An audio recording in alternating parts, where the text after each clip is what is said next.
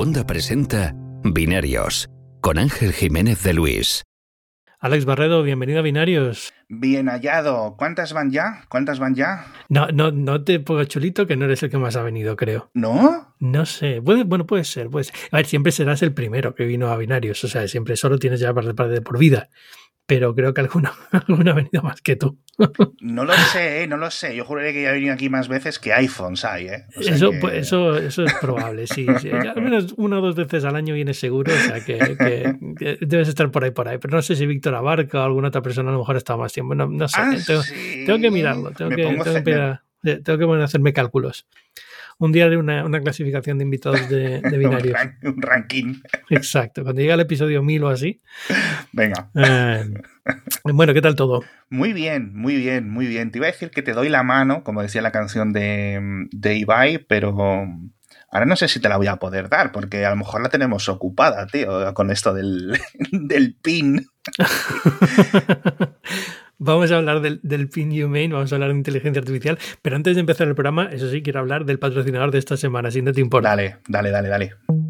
Esta semana en Binarios estamos de celebración porque nuestro patrocinador es Spoticar, que cumple tres años. Spoticar es la marca de vehículos de ocasión de la red de concesionarios Fiat, Peugeot, Citroën, Jeep, Opel y Abarth y pone a tu disposición más de 8.000 coches en 200 concesionarios repartidos por toda España.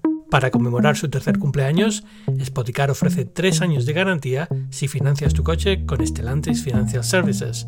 Y si quieres, también puedes entregar tu coche antiguo, porque Spoticar se compromete a tasarlo y hacerte una oferta por él, sea cual sea su estado, para que no tengas ningún problema a la hora de comprar un nuevo coche. Todos los vehículos de Spoticar están revisados rigurosamente y junto con la mejor financiación te ofrecen garantía y servicio postventa. Además, si eliges un híbrido o un eléctrico, te regalan un cargador Wallbox. Pásate por spoticar.es y descubre por ti mismo los mejores vehículos de ocasión. Ya sabes, spoticar.es tienes la dirección en las notas del podcast. Muchas gracias Spoticar por patrocinar este episodio de Binarios. Sí, vamos a hablar del, pin de Humane, que es la cosa más extraña y más...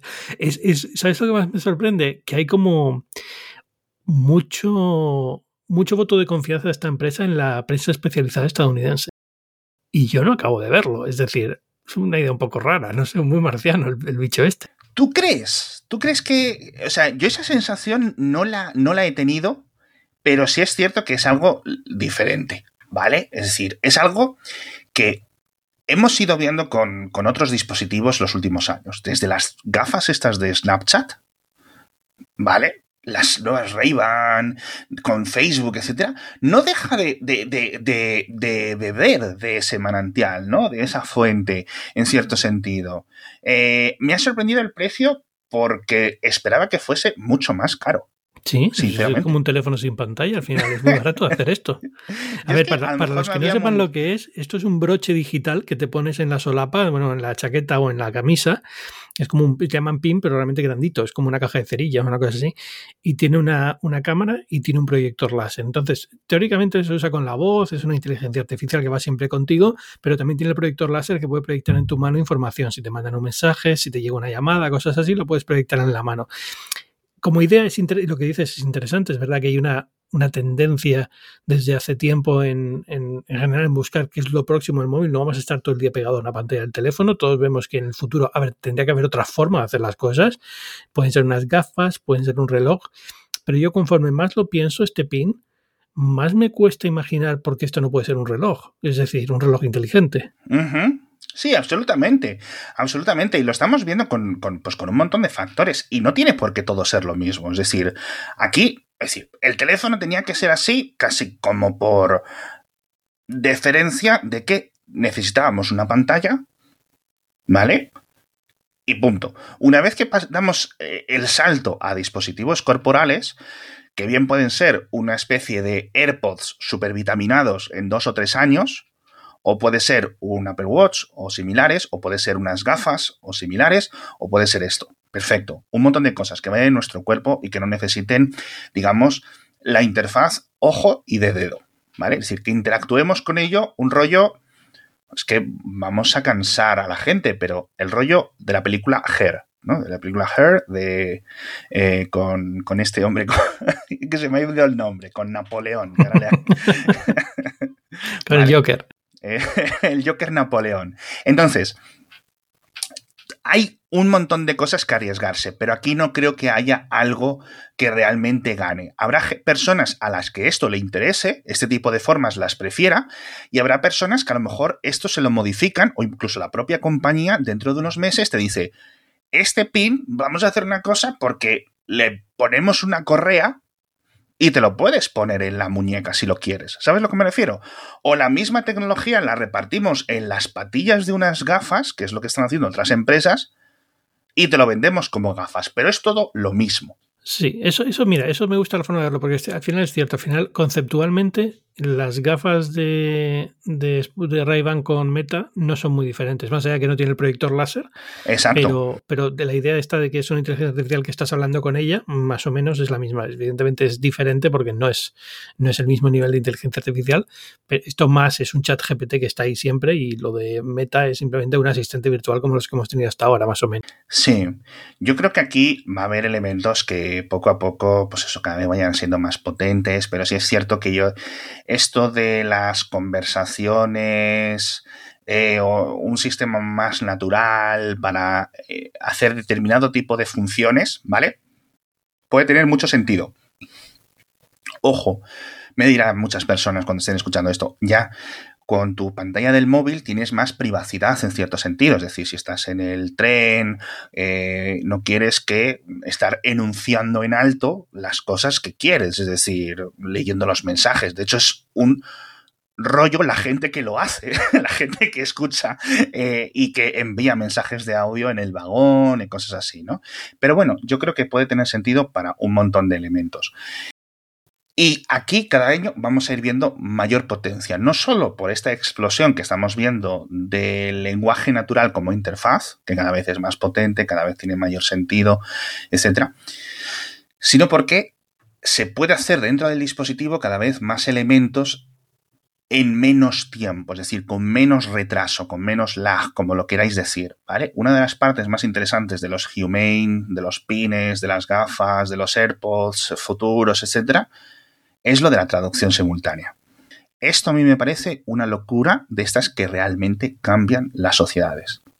El que tú te pongas unos AirPods de 300 euros, porque es que la tecnología es lo que va a costar, no es una cosa que vas a necesitar gastarte 8.000 euros en ello, ¿no? Te bajes del avión en China o en Japón y puedas entender todo, tío, eso es un cambio brutal. Eso es un cambio brutal. Estamos lejitos todavía de eso, ¿eh? Te aviso. Es que, que, de verdad que no estamos tan lejos. Bueno, pero no estamos. No estamos en el nivel que te lo están vendiendo Google y esta gente cuando te habla de los traductores estos del, del, en aplicación de teléfono o en este tipo de cosas. Es decir, eh, eh, es, es, todavía una cosa que eh, cuando lo usas es extraño, es decir, en, mi opinión, ¿eh? porque tienes que estar esperando a que el otro hable, de repente que la inteligencia artificial piense, te responda, sigue habiendo errores. Sí.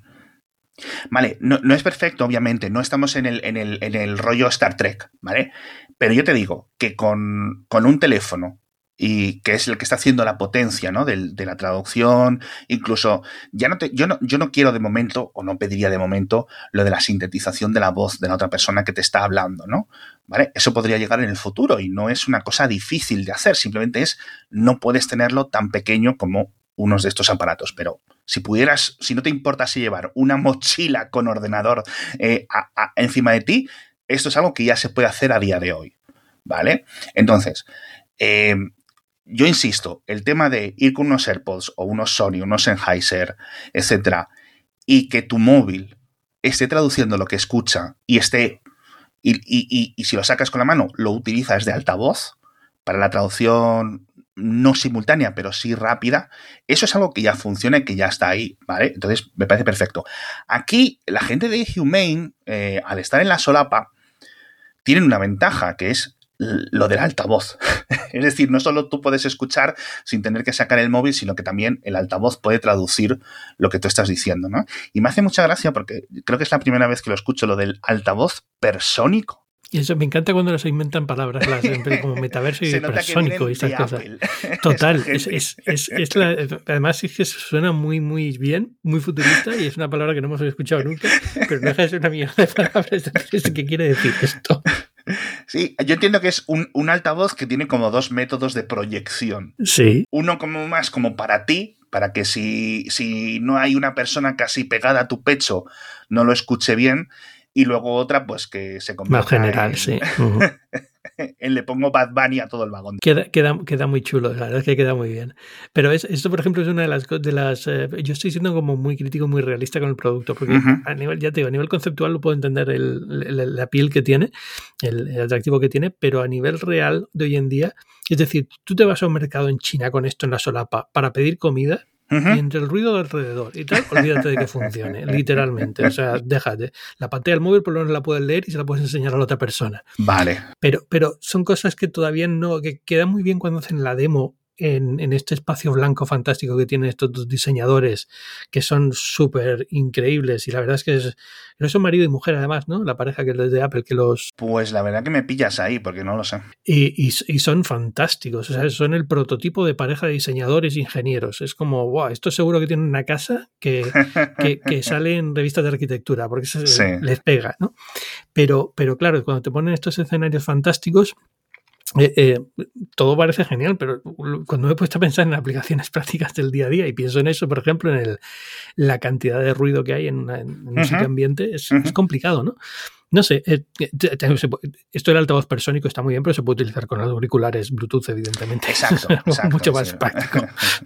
Sí, a ver, hay un montón de elementos que, mm, que digamos que iterar, etcétera, pero son cambios que yo creo que mm, se pueden ir solucionando o limando eh, en, en, eh, sin mayor problemas. No es algo que esté roto de base, ¿vale? No es algo que imposible de solucionar o que requiera un cambio de paradigma completo a lo que han presentado con este primer producto, ¿no?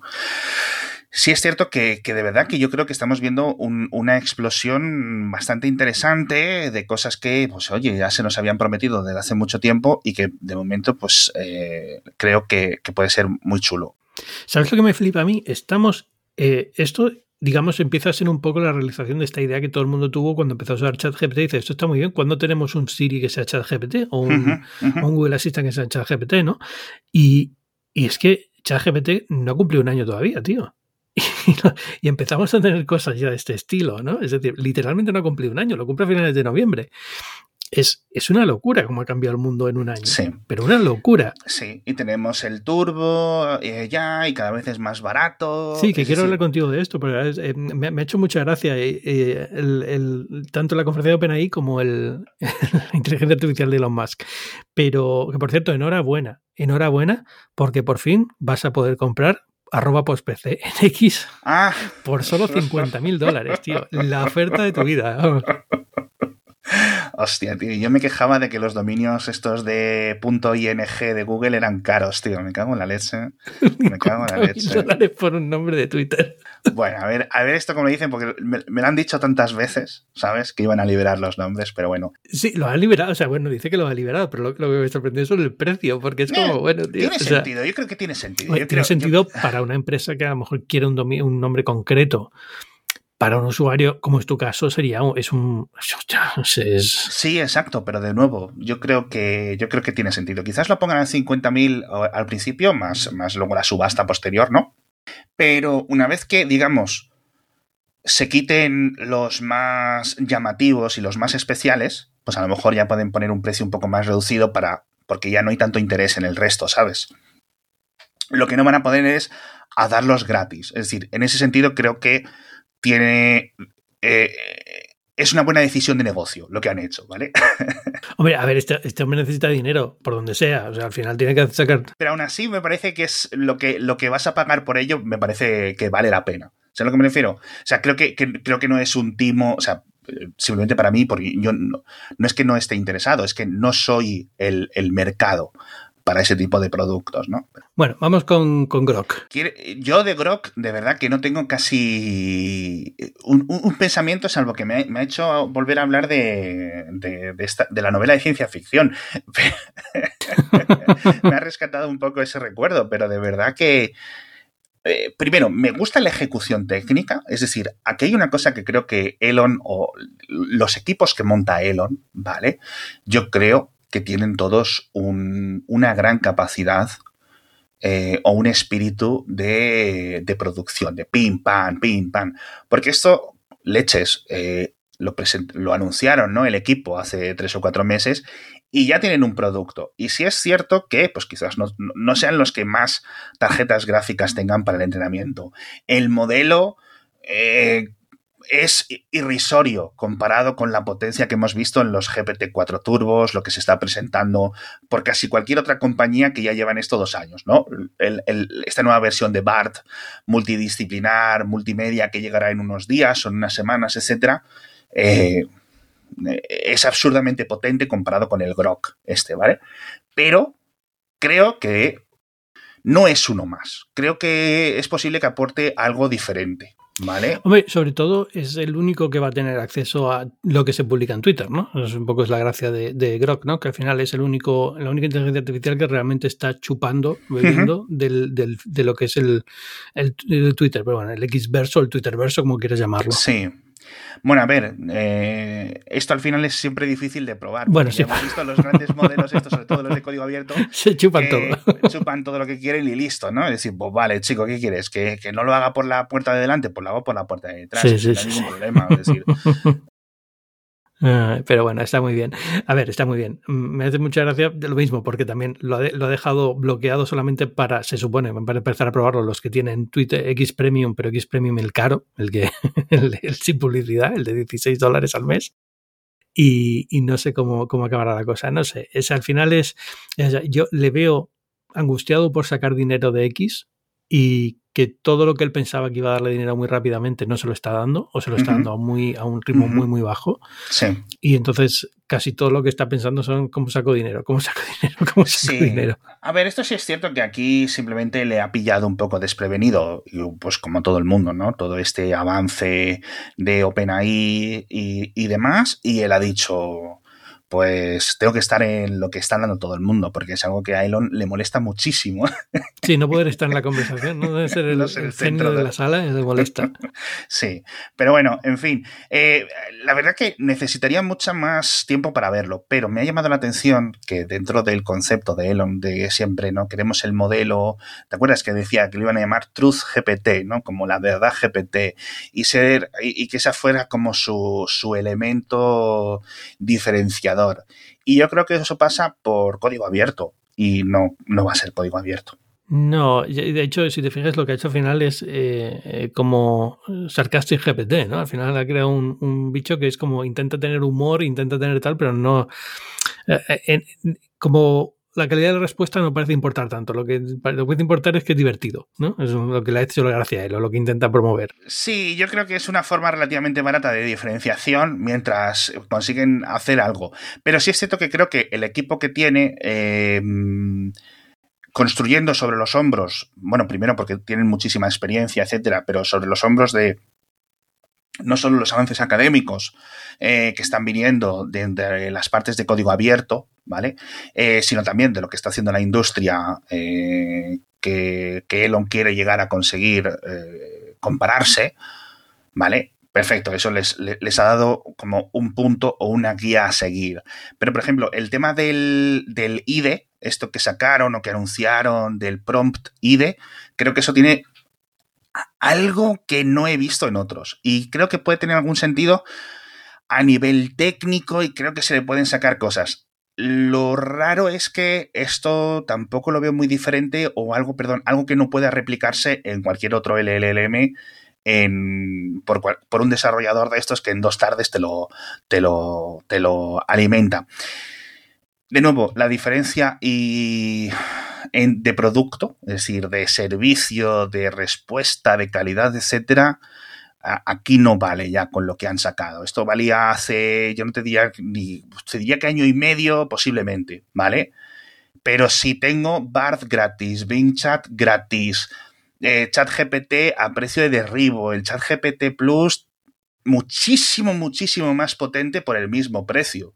Uh ahora hemos visto la presentación, que ahora lo comentaremos, de, esta WWDC de, de, de OpenAI, que han anunciado unas cosas tan increíbles que digo yo, ostras tú. Vamos, vamos, vamos a esto, vamos ya directamente y así va a ser un programa cortito porque tengo a la niña despertándose de la siesta, pero, pero sí quería hablar de OpenAI porque, porque es, ha sido, yo creo que es el anuncio de la semana, a pesar de que yo creo que la prensa tecnológica todavía no está, está muy enfocada en ahí, pero no está en el nivel que se cubre cualquier otra chorrada de, hardware, ¿no? Eso, eso es da más importancia a, una, a un evento de Apple o de Google, sí. algo como lo OpenAI que ha sido realmente brutal. Sí, pero ¿sabes por qué? Porque, oye, no hay un elemento tangible en ese tipo de, de novedades. Es decir, está guay, pero ni es algo que te puedes instalar, ¿vale? Como una nueva aplicación, etcétera, ni es algo que puedas comprar como un nuevo producto. Entonces,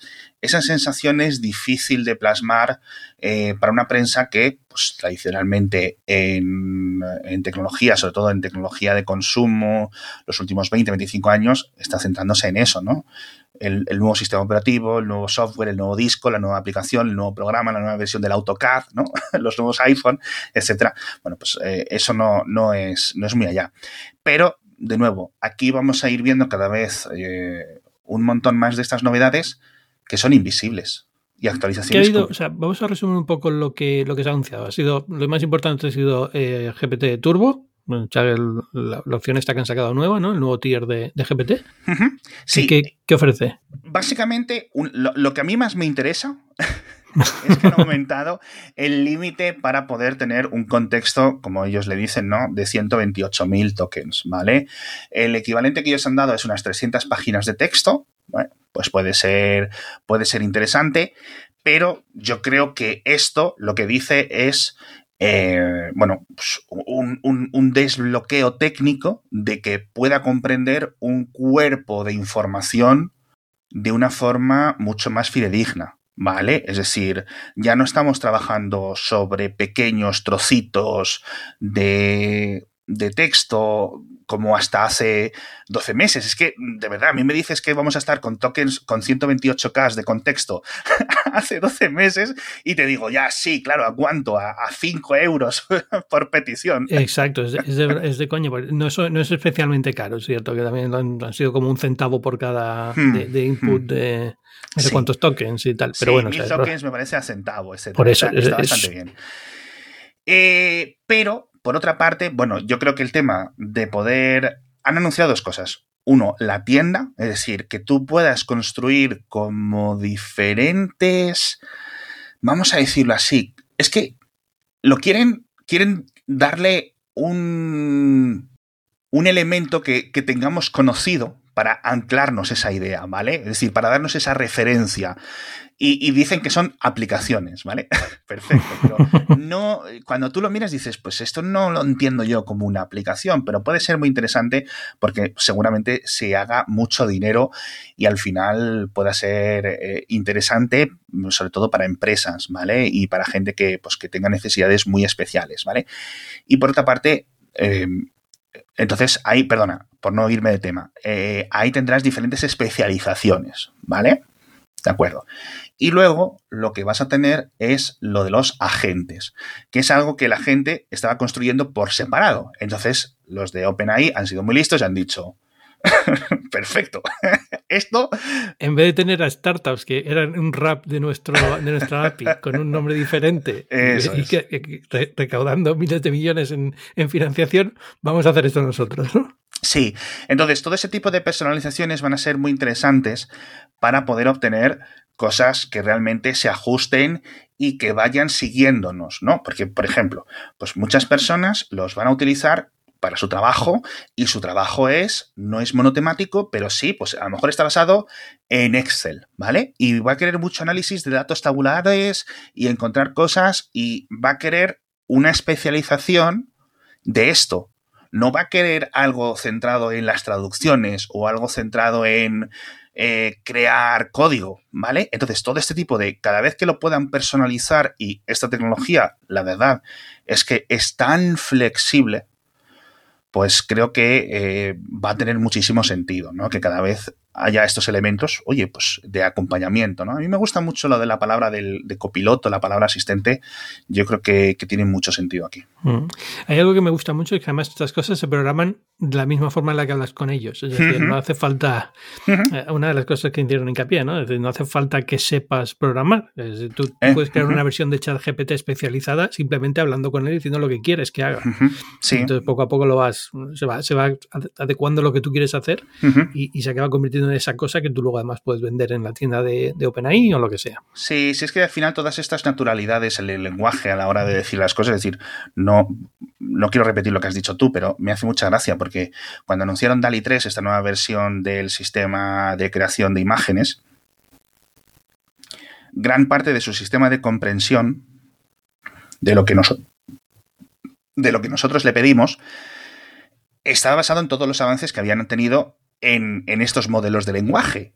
Y cuando te fijas en cómo está construido, real, literalmente le están diciendo instrucciones que le llegan siempre ocultas de eres un eh, pintor y tienes todas estas instrucciones y no puedes y si el autor que te están diciendo que copie su estilo está vivo No, lo, copies, di que no puedes. Exacto. Y, si estás poniendo la palabra eh, términos de índole sexual, no sé qué. Es decir, tiene como una serie de instrucciones que se ejecutan antes de cuando tú le dices quiero un coche con seis ruedas.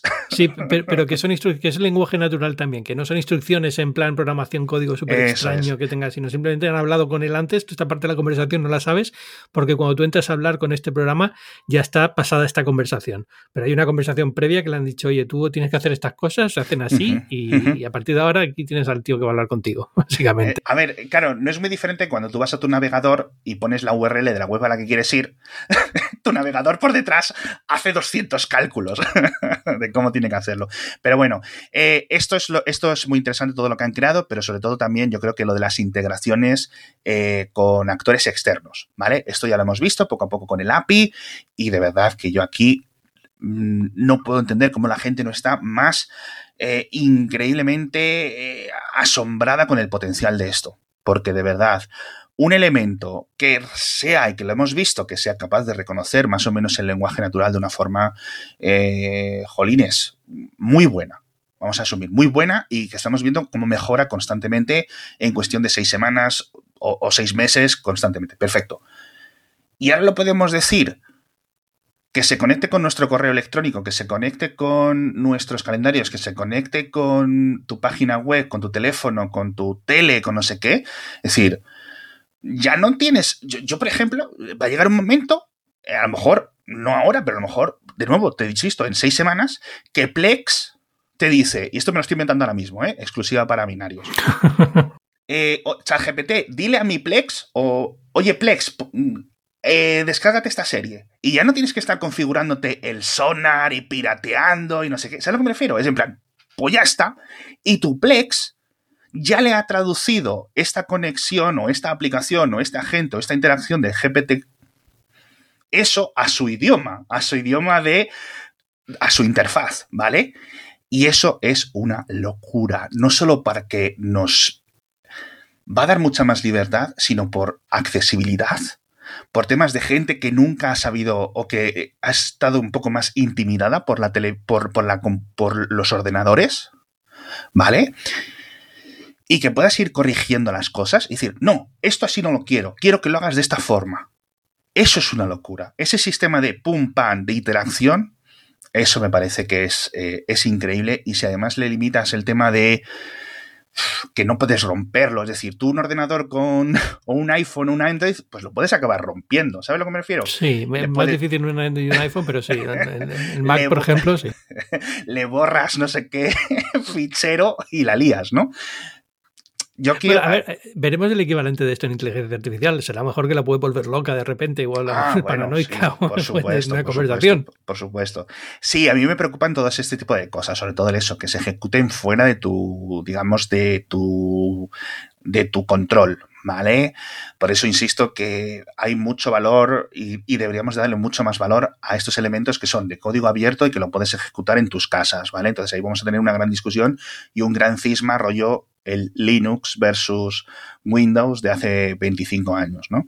Pero yo creo que esta mm, conferencia de OpenAI, salvando las distancias, me, ha, parecido mucho más conferencia de Steve Jobs de las que me lo están pareciendo las últimas keynotes de los últimos ocho años. Sí, sí, sí, sin duda alguna. Sí, sí vamos, sí, sin duda. Y, y tiene el espíritu, tiene ese mismo espíritu de una empresa, porque claro, pensamos en Steve Jobs ahora, pensamos en Apple como la empresa de, mil billones de dólares que es ahora, pero cuando estaba Steve Jobs todavía era un poco la, las, las buenas de Steve Jobs era la época en la que Apple estaba resurgiendo, estaba empezando de nuevo, digamos, porque había ido la época mala y sí, el, iPhone ya, tenía una, había tenido el iPod, ya era una empresa grande, pero, pero digamos que todavía estaba en ese momento de resurgir y era como, mm, estaba cogiendo carrerilla, ¿no?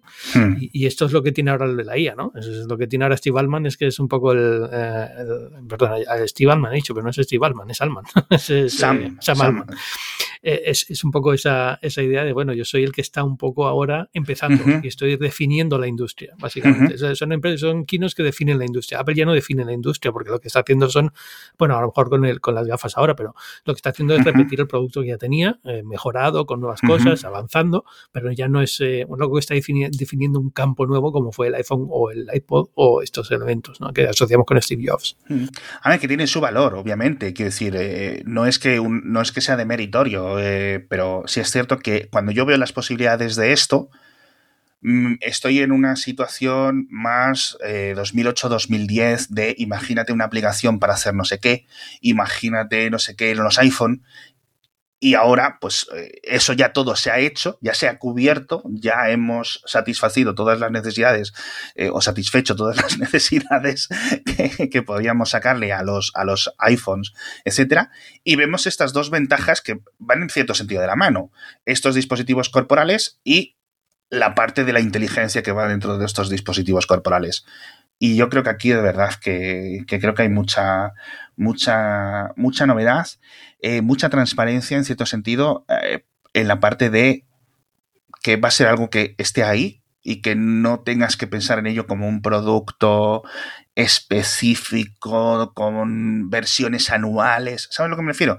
Yo creo que ahí todos nos lo, nos lo vamos a desligar. Va a tener sus inconvenientes, pero yo creo que yo creo que va a ser muy chulo. Y si no queremos usarlo, eso es lo bueno. Podemos seguir dependiendo de teclado y ratón o, de, o de una pantalla táctil, ¿no? Como hemos hecho los últimos. Pues veremos cómo acaba la cosa. Muchas gracias, Alex Barredo, por venir esta semana a Binarios. Eh, no hace falta, yo creo que no hace falta ni presentarte, pero bueno, la gente que quiera leerte, oírte, saber más de ti. Pues que entre en mixio, mixx.io el peor nombre para un podcast de la historia. Eh, como siempre, ya sabes que te digo que muy. bueno, ahí hay como monos estocásticos, ¿eh? ¿eh? Te diría que eh, ahora mismo Mixio está por, está por debajo. siempre, siempre me arrepiento. Además que y me gusta mucho binarios de, nombre. Creo que creo que te lo tendría que robar. Un día en la base de datos de Conda y. Te lo puedo vender por 50 mil dólares.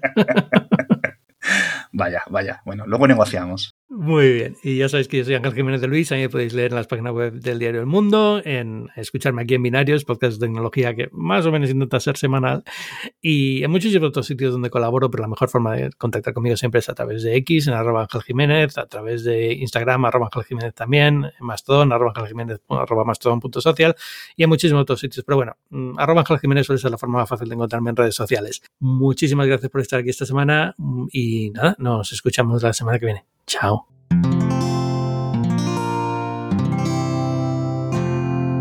Puedes escuchar más capítulos de este podcast y de todos los que pertenecen a la comunidad Cuonda en cuonda.com.